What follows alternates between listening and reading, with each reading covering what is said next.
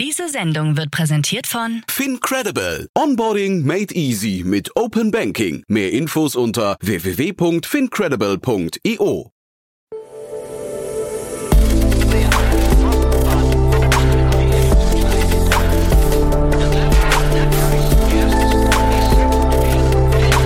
Startup Insider Daily. Investments und Exits. Herzlich willkommen zu Startup Insider Daily. Mein Name ist Jan Thomas und das hier ist unser Format Investments und Exits. Ihr wisst, wir begrüßen hier jeden Morgen die wichtigsten Investorinnen und Investoren aus Deutschland, Österreich und der Schweiz. Ja, und wir sprechen über Finanzierungsrunden, über Exits, über Geschäftsmodelle, über IPO-Anbahnungen und über alles, was wichtig werden könnte oder wichtig wird aus Sicht der Investorinnen und Investoren. Heute zu Gast Daniel Wild von Mountain Alliance und wir haben über zwei spannende Themen gesprochen, zwei internationale Themen, das eine aus Singapur, das andere aus Mexiko, aber wir haben auch über einen generellen Trend gesprochen, würde ich sagen, oder zumindest war das, glaube ich, die gefühlte Klammer äh, dieses Gesprächs, denn in dem Segment, über das wir gesprochen haben, passiert gerade relativ viel und könnte auch noch relativ viel passieren. Ja, das ist also quasi der Teaser für ein tolles Gespräch. Jetzt, wie gesagt, mit Daniel Wild von Mountain Alliance. Werbung. Sei dabei beim HTGF Family Day am 11. und 12. Juni in der Station Berlin. Für zwei Tage voller Inspiration und Business. Tauche ein in ein einzigartiges Netzwerkerlebnis mit bis zu 1500 Teilnehmenden. Erkunde das innovative Seed- und Later-Stage-Portfolio des Hightech Gründerfonds. Lass dich vom vielseitigen Programm inspirieren und knüpfe wertvolle Kontakte. Sichere dir jetzt dein Ticket. Mehr Informationen findest du unter www.family-day-htgf www.startup.de. Startup Insider Daily. Investments und Exits. Cool, ja, ich freue mich. Der Mann mit den zwei Hüten ist wieder hier. Daniel Wild, hallo. Hi Jan, freue mich auch wieder da zu sein. Ja, genau. Und Daniel, wir haben es ja schon erzählt, die beiden Hüte. äh, Du hast quasi zwei Themen, zwei Schwerpunkte, zwei Investmentschwerpunkte. Lass uns über beide kurz reden, oder? Ja, gerne. Also erstens, ich investiere schon sehr lange als äh, Business Angel und mache das mit ein, zwei Partnern. Also meinem aktuellen Investmentpartner, dort ist der Felix Artmann.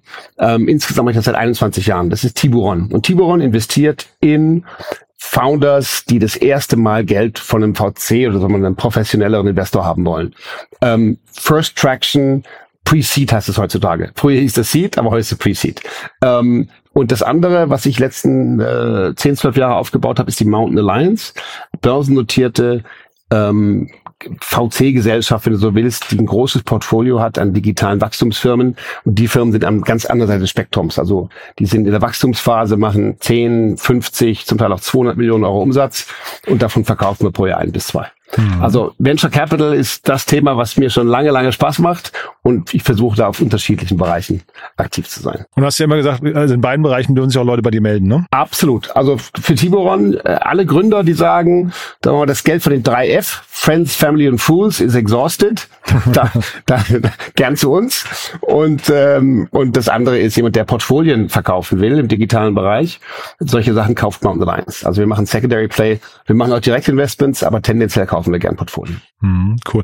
Und heute werden wir sehr international, ne? Ganz genau. Ähm, eins der beiden Themen hat auch was mit uns zu tun, dazu kommen wir nachher. Mhm. Aber beide Themen äh, spannen den Globus und beide sind Fintech. Mhm. Ähm, und ich glaube, das ist auch wichtig, weil ich denke, in Europa ist mit Fintech viel passiert und auch viel früh passiert. Ähm, in vielen Hinsicht sind wir in Europa weiter äh, als die Amerikaner zum Beispiel im Fintech-Bereich. Mhm. Aber heute bringe ich zwei Themen mit, wo man sieht, dass in anderen Bereichen der Welt noch mehr geht. Und das erste ist die Firma ähm, Endowas aus Singapur.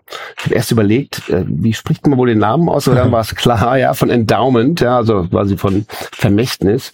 Ähm, Endowas ist eine Singapore-based Wealth Management Plattform, die jetzt gerade 35 Millionen Dollar aufgenommen hat, so eine Art B Plus Plus Runde, um ihr Angebot an Vermögensverwaltung auszuweiten und vor allen Dingen nach Hongkong zu expandieren. Und das hat mich aus verschiedenen Bereichen beeindruckt. Erstens mal, ähm, wir haben in den letzten Jahren viel gesehen, was sagen wir, die Demokratisierung von von Fintech und Anlageprodukten angeht. Ne? Also Robinhood für Aktien. Ähm, Gibt viele deutsche und europäische Wettbewerber. Dann das Thema Moonfair oder Liquid mhm, für Investments in Dinge wie Private Equity oder auch, auch Venture Capital, wo man ja sonst nur mit, mit größeren Tickets reinkommt. Und das, was aber Endowers macht, ist, die wenden sich direkt an Kunden, sowohl große, sehr vermögende Kunden, aber bis zu ganz äh, minimal Einsatz dort ist sozusagen 1000 Dollar. Kaum zu glauben, dass es so günstig geht. Und machen quasi personalisierte Vermögensverwaltung. Und an der Stelle vielleicht, vielleicht für manche Hörer ganz interessant, ich meine, Private Banking, ja, das gibt's in Deutschland und, und weltweit, auch in der Schweiz dafür berühmt. Ne? Der mhm. berühmteste Private Banking Anbieter ist die UBS in der Schweiz. Mhm. Hat Credit Suisse übernommen. Und wie ist das, wenn du bei so einer Private Bank bist? Dann wird dein Vermögen verwaltet. Meistens kannst du die Option wählen, dass du gar nichts dazu tun musst. Und du kriegst dann je nach deiner Vermögensgröße einen personalisierten Service und dein Geld wird investiert und auch überwacht in unterschiedlichste Assetklassen. Und dieser Service, die, die, sagen wir, die besonders Reichen nennt man High Net Worth Individuals. Das geht je nach Bank und Region bei 10 oder 100 Millionen los, die einen besonders tollen personalisierten Service bekommen, um ihr Vermögen zu mehren. Und das, was jetzt die, diese Endowers macht, ist, dieses nicht nur zu demokratisieren, sondern auch ganz aggressiv in den bereits jetzt vermögenden Regionen der Südostasiens wachsen zu lassen. Die haben anscheinend vier von den richtig großen äh, Milliardärfamilien von Morgan Stanley weggeholt und auf ihre Plattform. Ja? Wirklich, ja? Ja, ja der Gründer Krass. ist der ehemalige CEO, CIO von Morgan Stanley, Morgan Stanley Asien. Aha. Also das ist jetzt, ja, das ist jetzt kein Unbekannter in der Szene. Also ein super erfolgreicher Private Banker sagt jetzt, er nutzt Tech und KI, um das Thema Vermögensverwaltung besser zu machen und zu demokratisieren. Und zwei Sachen sind dabei wirklich äh, verblüffend. Das erste ist, er kann das sehr, sehr günstig anbieten. Also mal zum Vergleich, so eine typische Fee, die man an seinen Vermögensverwalter oder an seine Bank zahlt, die für eine Vermögensverwaltung macht, ist 0,5 Prozent jährlich auf das verwaltete Vermögen bis, sagen wir mal, locker 1, 1,5 Prozent ähm, wenn man weniger anlegt oder je nach Bank. Ja? Er bietet es an bis runter auf 0,05 Prozent des verwalteten Vermögens. Ja. Also natürlich wird es auch da auf die Menge ankommen, aber klar mhm. ist einfach, der nutzt jetzt hier Technologie, um nicht nur ein auch bei kleinen Vermögen schon personalisiertes Angebot zu machen, sondern auch um insgesamt das so schlank zu veranstalten, dass er auch den Größen, den großen Vermögen viel günstigere Verwaltung anbieten kann. Und das ist schon revolutionär.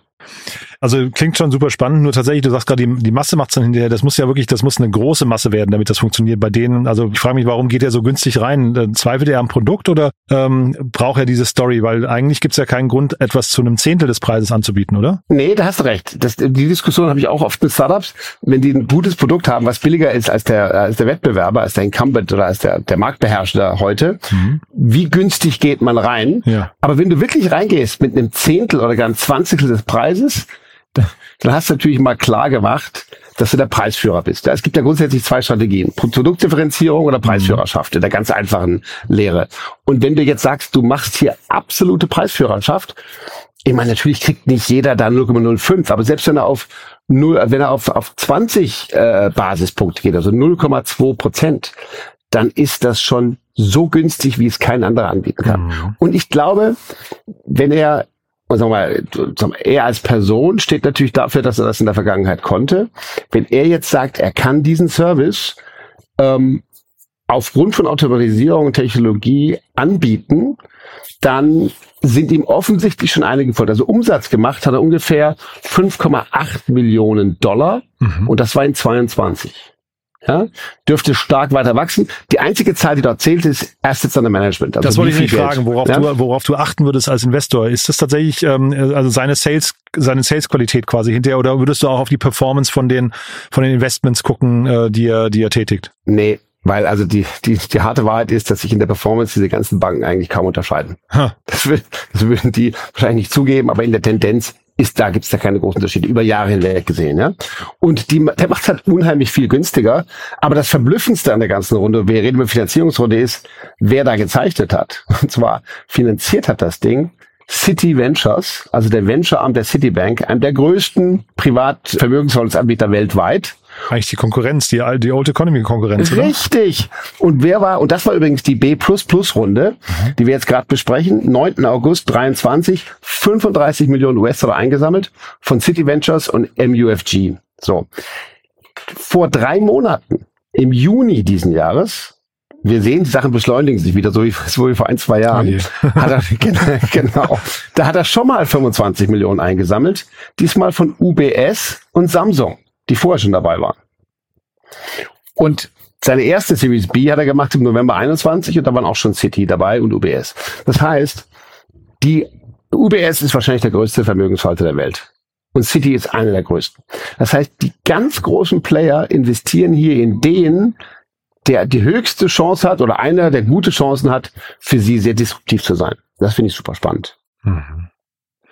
Was sehen die da drin? Sehen die dann da drin quasi die Technologie, die sie adaptieren können oder äh, ist das quasi schon der Abgesang an das eigene Modell? Sag mal so, was die vor allen Dingen sehen, und das wird auch die Logik für deren Investment sein, ist super.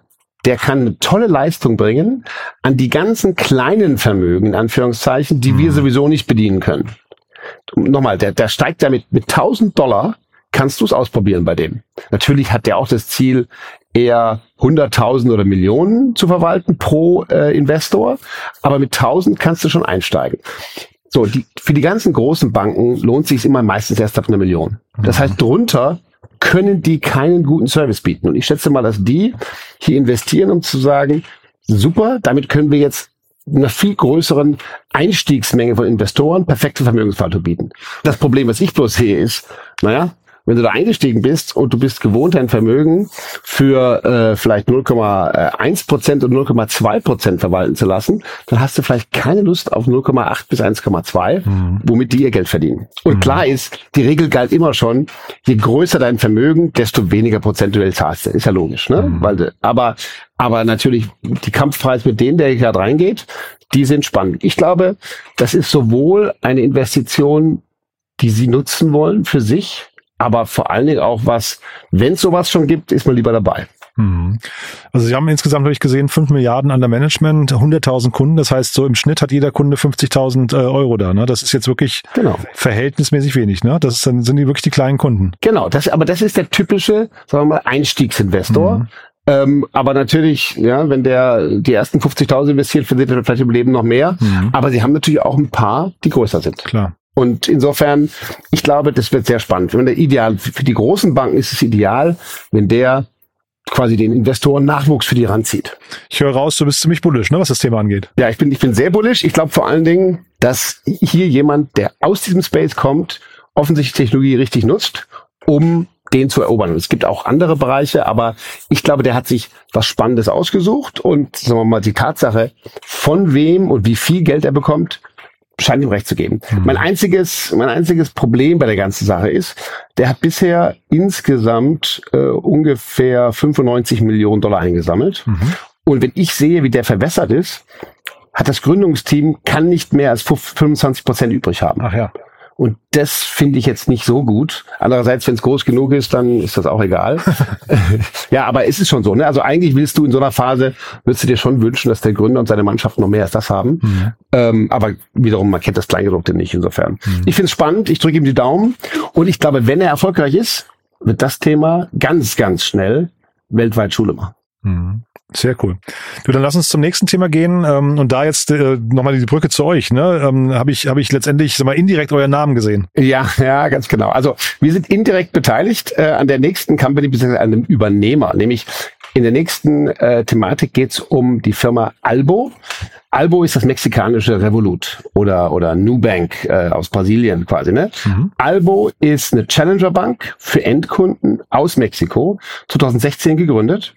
Und die haben jetzt gerade ein anderes Fintech aus Mexiko, nämlich Delt AI, für 20 Millionen Dollar gekauft. Mhm. Und um mal die Brücke zu schlagen zu unserem anderen Thema, wir, wir gehen jetzt von vermögenden bis zu supervermögenden Investoren zu eigentlich den underbanked. Hm. Also Albo in Mexiko wendet sich an die vielen, vielen Leute, die bisher gar kein Konto oder kaum Konto hatten, die nicht interessant waren für Banken. Ja. Und durch die Akquisition noch stärkerer Fokus auf die KMUs, also auf die Small and Medium-Sized Businesses in Mexiko, die auch kein gescheites Banking bekam. Schon gar nicht ähm, gute Spesenabrechnung, Kreditkarten und so weiter. Und Albo hat durch diese Akquisition jetzt einen Fokus auf ganz normale Endkunden, auf KMUs und auf die Mitarbeiter der KMUs. Also quasi komplettes, komplettes Servicen, sagen wir mal, einer Zielgruppe, die für etablierte größere Banken in Mexiko oder Lateinamerika gar keine Rolle spielt. Mhm. Als ich das gelesen habe, hatte ich mich gefragt, ob da jetzt gerade Konsolidierungsstimmung ist an dem Markt. Ja, mit Sicherheit. Ich meine, erstmal muss man sagen, die Übernahme war jetzt für Delt AI nicht der Superhammer, ja. weil wenn wir uns die Finanzierungshistorie anschauen, also erstmal ging es schnell, ne? Delt AI, das ist die mit den SME Services, die übernommen wurde, mhm. die waren im Y Combinator Winter Batch 2020. Das ist auch gerade mal drei Jahre her. Ne? Mhm. Und ähm, haben am, am, im, im März 2020 150.000 Dollar von Y Combinator bekommen. Dann drei Millionen mexikanische Pesos eingesammelt. Jetzt aber äh, im Februar letzten Jahres 25 Millionen Venture Funding eingesammelt über Trust Token Angel Hub, also sehr breit, fast schon Crowdfinancing und sind jetzt übernommen worden für 20 Millionen Dollar. Mhm, genau. So, also klar ist, für Delt AI war das jetzt nicht äh, sozusagen der Wahnsinnsexit, sondern eher ein Zusammenschluss mit jemand, der gut passt. Aber der Gründer wird COO von Albo, also die meinen schon ernst. Ich vermute auch, dass das eine Transaktion war, die zu einem guten Teil mit Aktien finanziert wurde. Es gab dazu keine Details. Ach so. Aber trotzdem, für mich ist das, du musst mal überlegen, da sind ja überall richtig viele Profi-Investoren auch dahinter. Ne? Also Plug and Play ist da drin bei, bei Delta AI und so weiter. Und du hast vorhin kurz erwähnt, bei, bei ähm, Albo sind drin eine Menge Investoren, Valor Ventures, Franchise, aber eben auch Mountain Partners, darüber sind wir indirekt beteiligt. Nazca, das ist ein, ein, ein Fonds ähm, aus Südamerika, die haben dort Geld reingesteckt und wenn die jetzt diese Firma übernehmen, werden die schon sehr genau geschaut haben, was sie da kaufen. Mhm. Ähm, und auch gerade die Verkäufer, wenn es um, wenn es um Aktien ging, was ich vermute, werden auch sehr genau geschaut haben, was sie da bekommen. Und das Interessante ist, eine Albo erwartet nächstes Jahr komplett Cashflow positiv zu werden. Okay. Ja, und Unit Economic und in den meisten Größenorten sind die jetzt schon profitabel. Und das ist für mich das Interessante. Ne? Also eine, eine Neobank ich glaube, wir haben auch schon mal irgendwann über, über Nubank nicht richtig gesprochen, aber auch mal erwähnt. Mhm. Das ist die super erfolgreiche Neobank aus Brasilien. Mhm, genau. Profitabel, stark wachsend, super Erfolgsgeschichte. Und ich meine, Mexiko ist der zweitgrößte Markt in Latam. Ähm, und wenn wir uns da anschauen, wie sich Albo entwickelt, dass sie jetzt zukaufen, wenn sie wirklich schaffen, nächstes Jahr profitabel zu werden, haben wir da das nächste Riesenthema. Und diese, diese Neobanken, die es schaffen, bisher kaum bediente oder schlecht bediente Kunden profitabel besser zu bedienen und dann noch durch Akquisition zu wachsen, den Markt zu konsolidieren, das ist schon, das halte ich für sehr spannend. Und ich glaube, es gibt keine von den klassischen Banken, die denen versuchen, das geschäftsstreitig zu machen, weil es die klassischen Banken gar nicht interessiert hat. Mhm. Und so eine Nubank, würdest du sagen, dass dass dann Albo irgendwann mal von Nubank gekauft werden könnte? Ist das so ein, so ein nächstes äh, Szenario? Kann ich mir vorstellen, aber ich kann mir auch vorstellen, dass die Albos sagen, wir sind jetzt gut unterwegs und jetzt geht's weiter. Ja? ja weil also Nubank habe ich gesehen, hat äh, 4 Milliarden äh, geraced. Ne? Das ist also nochmal eine ganz andere Hausnummer. Exakt. Also Nubank ist die super Erfolgsgeschichte. Ich habe auch neulich in Berlin einen der VCs aus Brasilien getroffen, der da drin war. Also super. Ich meine, das ist einfach, ja, der war schon sehr, sehr stolz, zu Recht, mhm. auf dieses, auf dieses Investment. Ähm, und natürlich kann das sein, dass die, dass die akquirieren und dann noch stärker konsolidieren. Aber einfach, ich glaube, es liegt an unterschiedlichen Dingen. A, dass es einen großen unbedienten Markt gab. B, dass dort weniger oder viel leichte Regulierung ist. Ne, bei uns N26 liest man ja ständig von unterschiedlichen Schwierigkeiten, die auch daran liegen, hat bestimmt viele, viele Gründe immer, ne? aber auch die Regulierung macht es bei uns nicht leicht. Und wir sind natürlich vielleicht einerseits froh, dass es Regulierung gibt, andererseits entsteht vieles auch nicht, wenn man zu hart reguliert. Ich habe bei Delta noch gedacht, ähm, weil du hast ja gerade äh, mal angesprochen, die hatten in äh, Anfang 2022 haben die ihr Geld bekommen, ne? Also hier diese die letzte Runde 25 Millionen. Ja. Und das war ja jetzt genau diese Phase, wo dann viele Startups irgendwie auf ähm, astronomischen Bewertungen geraced haben und ähm, dann aber möglicherweise Schwierigkeiten haben, in diese Bewertung reinzuwachsen. Ne? Und ich, ich könnte mir vorstellen, das ist hier so ein Fall, dass die eigentlich jetzt jetzt ne, theoretisch müssten sie jetzt Geld einsammeln, kriegen das vielleicht nicht oder vielleicht nur zu einer krassen Downround, dann stehst du irgendwann mit dem Rücken zur Wand und guckst in, in den Abgrund, ne? Äh, absolut. Und sagen wir so, das ist, das werden wir bei viel, viel größeren Fintechs in den nächsten zwölf Monaten sehr eng verfolgen. Das, das dachte ich, ne? Der Fintech-Markt ist dafür prädestiniert gerade, ne? Ganz genau. Aber das ist für mich ein Beispiel, darum habe ich es auch ausgesucht, was nicht nur zeigt, dass man da eine sehr gute Lösung findet, weil es weiß natürlich nicht, wie in so einem Deal dann Albo bewertet war gegen äh, hier gegen Delta Air. Bei Delta Air weiß man es, 20 Millionen, ja. Wenn es aber um Teil der Aktien ging, kannst du immer mit der Akquisitionswährung spielen natürlich. Klar. Bloß am Ende ist es so, hier sind zwei Sachen zusammengewachsen, die gemeinsam ein wirklich gutes Angebot machen. Und jemand, wo man gedacht hätte, dass er selbst in der Position wäre, kämpfen zu müssen, macht so eine Akquisition. Ja, hm. und natürlich, äh, vielleicht stellen wir im Jahr fest, ist alles schiefgegangen. Hm. Mein Eindruck ist es nicht. Mein Eindruck ist eher, dass hier ähm, in bestimmten Märkten Modelle schneller funktionieren, als sie das bei uns können. War jetzt auch in Richtung Delta AI natürlich nur Spekulation. Ne? Wir, wir, wir haben auch da keine Details, aber es liest sich ein bisschen so raus, wenn die, ähm, die Bewertung, die wir jetzt gerade gehört haben, deutlich unter der letzten Runde, also unter dem, was sie eingesammelt haben in der letzten Runde ist, dann kann das ja eigentlich kein Signal von äh, Agieren aus der Stärke sein. Ne? Nee, ganz genau. Also und das sehe ich auch so und muss einfach sehen, genau wie du es eben gesagt hast, es ist eine Menge Geld investiert worden zu sehr hohen Bewertungen ja. vor 18 bis 36 Monaten. Mhm. Und wenn du dir überlegst, wie lange so typischerweise Runden halten, genau. Ja, genau, solche Sachen werden wir mehr sehen. Nur ich glaube, ich bin fast bereit zu wetten, dass das hier eine, eine gute Kombination ist. Ähm, wir werden sehen und wir werden es verfolgen und äh, ich hoffe nicht, dass wir irgendwann über diese Firma reden, weil sie abgewickelt wird. Auch aus Eigeninteresse zugegebenermaßen. Ja. Nee, aber ich kann mir wirklich diese, diesen Schritt von Nubank Richtung Mexiko, das könnte ich mir schon auch vorstellen, weil das ist natürlich der, sag mal, einer der naheliegendsten Märkte so gefühlt auf der Karte, ne, wo man dann mal hinguckt und äh, dann hast du ja jetzt hier quasi den Konsolidierer sich dann vorzunehmen, das macht ja irgendwie auch schon Sinn. Ja, genau. Und wenn du dann überlegst, dass irgendwann das natürlich schon auch ein, ein weltweites Spiel ist, wo du dann nicht nur Südamerika, sondern auch noch das Ganze in USA für, wie jetzt mal Hispanic-Bevölkerung machen kannst, dann haben die schon sehr, sehr große Märkte vor sich. Und in Europa haben wir Revolut als Champion, mhm. aber äh, ich glaube, dass wir die Konsolidierung hier auch ganz stark sehen werden. Und was, was wir auch schon oft diskutiert haben, Frage für mich ist, ob es irgendwann die großen etablierten Player gibt, die sich was schnappen und damit noch digitaler werden, als wir heute sind. Ne? Mhm. Aber das sehen wir aktuell noch nicht. Schon auch spannend, ne? Und ich glaube tatsächlich, also was du gerade sagst, ist von Mexiko aus der Weg in die USA ist natürlich deut deutlich leichter als dann irgendwie vielleicht direkt von Brasilien oder aus Europa heraus. Ne? Also das ist schon eigentlich ein, sagen wir ein spannendes Entree, was man da vielleicht bauen könnte. Genau. Kann gut sein, dass sie daran gedacht haben. Wir werden es verfolgen. Cool. Daniel, das hat großen Spaß gemacht, wie immer. Äh, und du hast gesagt, ihr seid open for business, ne? Absolut. Freue mich über Anrufe von Portfolioverkäufern und von jungen Founding-Teams, die äh, eine Pre-Seed-Runde machen wollen. Super. Dann ganz lieben Dank und bis zum nächsten Mal, ja? Super. Bis dann. Ciao. Ciao.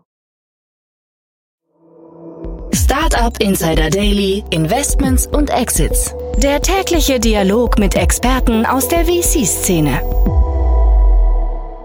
So, das war Daniel Wild von Mountain Lions und ich habe es euch vorher gesagt, echt ein cooles Gespräch, ein cooles Thema finde ich. Da bleiben wir auf jeden Fall dran. Wir haben ja quasi so eine Mini-Wette jetzt schon äh, artikuliert. Was passiert als nächstes? Geht Albo in die USA oder wird Albo übernommen von Newbank? Mal schauen, wird auf jeden Fall spannend. Da ist Bewegung im Markt und entsprechend ist es spannend zu sehen, wer da das Rennen machen wird. Mal schauen, wir bleiben dran und äh, ja, wenn es euch gefallen hat, gerne wie immer weiterempfehlen an Menschen, die hier mal reinhören sollten, die vielleicht den Podcast noch nicht kennen. Dann dafür schon mal vielen, vielen Dank an euch und ansonsten euch einen tollen Tag, ein tolles Wochenende. Genießt die Sonne und ja, ich freue mich, wenn wir uns morgen wieder hören zum Media Talk oder am Sonntag zu Startup Insider Read Only oder sonst allerspätestens am Montag wieder. Bis dahin alles Gute. Ciao, ciao.